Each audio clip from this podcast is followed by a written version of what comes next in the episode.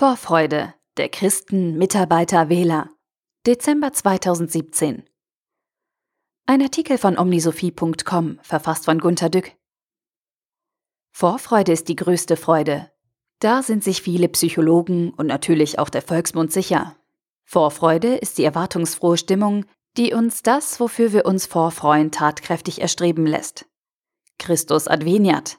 Vier Wochen Vorfreude.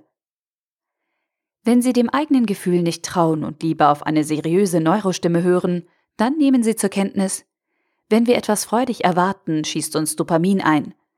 Dieser Stoff aktiviert dazu, der Vorfreude mit harten Drang zu folgen.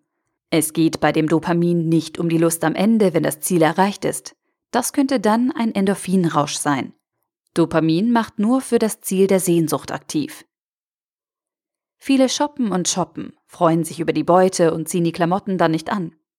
Viele jagen und jagen, schießen dabei viele Böcke und sind vielleicht sogar Vegetarier.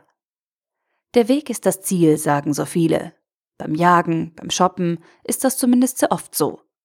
Manche brauchen eine Sehnsucht, hecheln einem gewünschten Traumpartner hinterher, trainieren für eine Olympiade, interessieren sich brennend für ein Wissenschaftsfeld oder für die Feinheiten verschiedener Whisky-Finishes.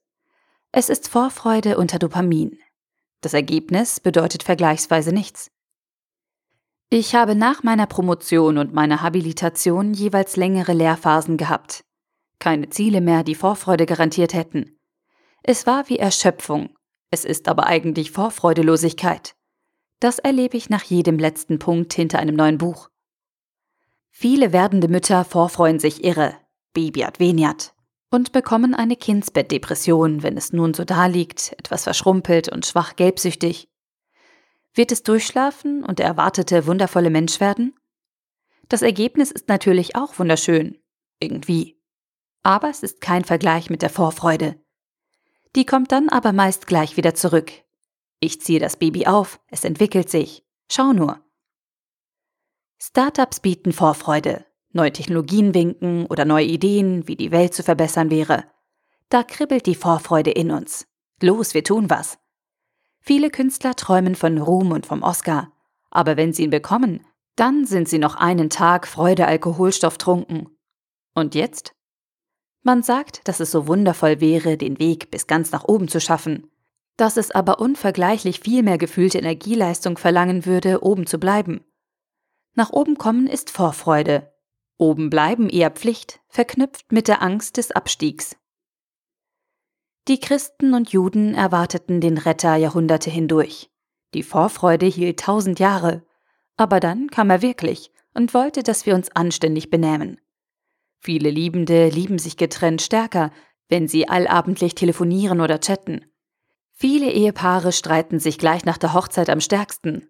Ich meine, die Vorfreude ist echter als das Echte. Die Vorfreude hat viele Erscheinungsformen und Bezeichnungen. Vision, Traum, Hoffnung, Interesse, Leidenschaft, Wissen wollen, Sehnsucht. Vorfreude macht stark. Wenn Vorfreude so stark macht, warum geben wir uns ihr nicht hin? Warum haben wir eher Vorangst als das Gefühl, dass wir den Erwartungen nicht genügen werden? Warum gehen wir nicht den vorfreudigen Weg des Lebens? Warum entwickeln wir uns nicht lebenslang? Warum müssen wir aus Politikern auswählen, die uns per Versprechungen die Vorfreude nur vorlügen? Welche Vorfreude bieten Chefs, die jedes Jahr 10% wachsen wollen, egal wie? Man redet uns unsinnig ein, nur ein gutes Ergebnis könne freuen. Das glauben wir dann und sind immer nur Einzelmomente im Leben glücklich, wenn überhaupt. Hilfe. Alles Zweckerziehung. Das Leben sei immerwährend Vorfreude.